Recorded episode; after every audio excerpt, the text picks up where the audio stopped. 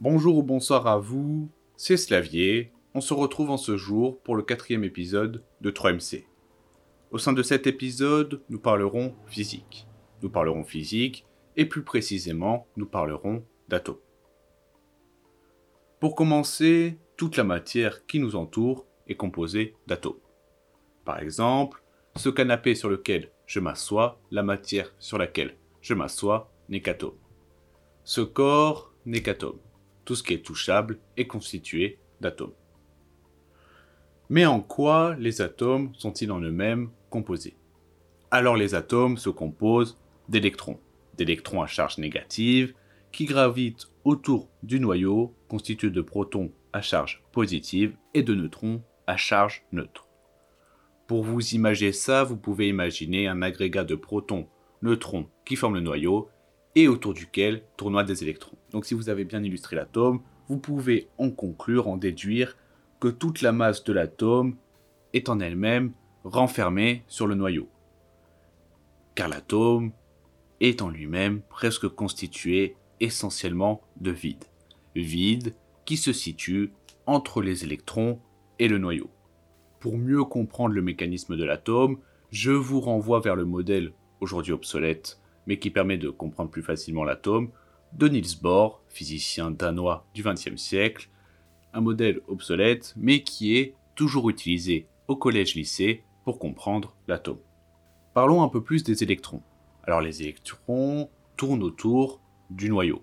Ça, pas de secret. Ils tournent autour du noyau par couches successives que l'on nomme orbitales. Ils sont donc dans une zone délimitée, mais on ne sait pas où ils sont dans cette zone. Avant évidemment la mesure. Et la mesure, une orbitale, est donc la probabilité de trouver un électron avec un niveau d'énergie donné.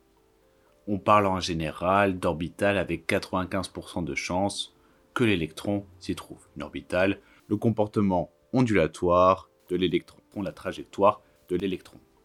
Alors la composition de l'atome définit ses propriétés.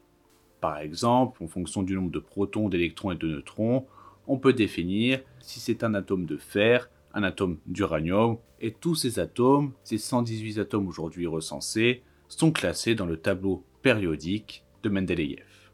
Maintenant, allons un peu plus loin. Les atomes interagissent entre eux et peuvent se lier. Et en se liant, ils forment une molécule. Une molécule qui est un amas de plusieurs atomes. Par exemple, l'air est composé à 78% de diazote diazote, qui est la liaison de deux atomes d'azote, N2. 21% de dioxygène, deux atomes d'oxygène, O2. Ou encore de CO2 que nous pouvons décliner en oxygène, carbone, oxygène. Un atome de carbone, deux atomes d'oxygène. Il existe différents types de liaisons chimiques. Et celles-ci sont responsables d'un grand nombre de propriétés de la matière qui nous entoure. Ces liaisons sont de formes différentes, ont des forces différentes.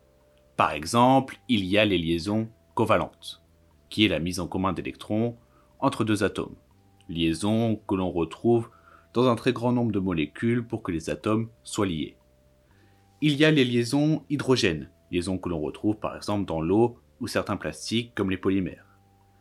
Ce sont des liaisons qui donnent la température d'ébullition de l'eau ou définit les propriétés mécaniques d'un plastique. Et puis il y a les liaisons métalliques, qui est la mise en commun de tous les électrons, type de liaison qui fait qu'un matériau va très bien conduire l'électricité.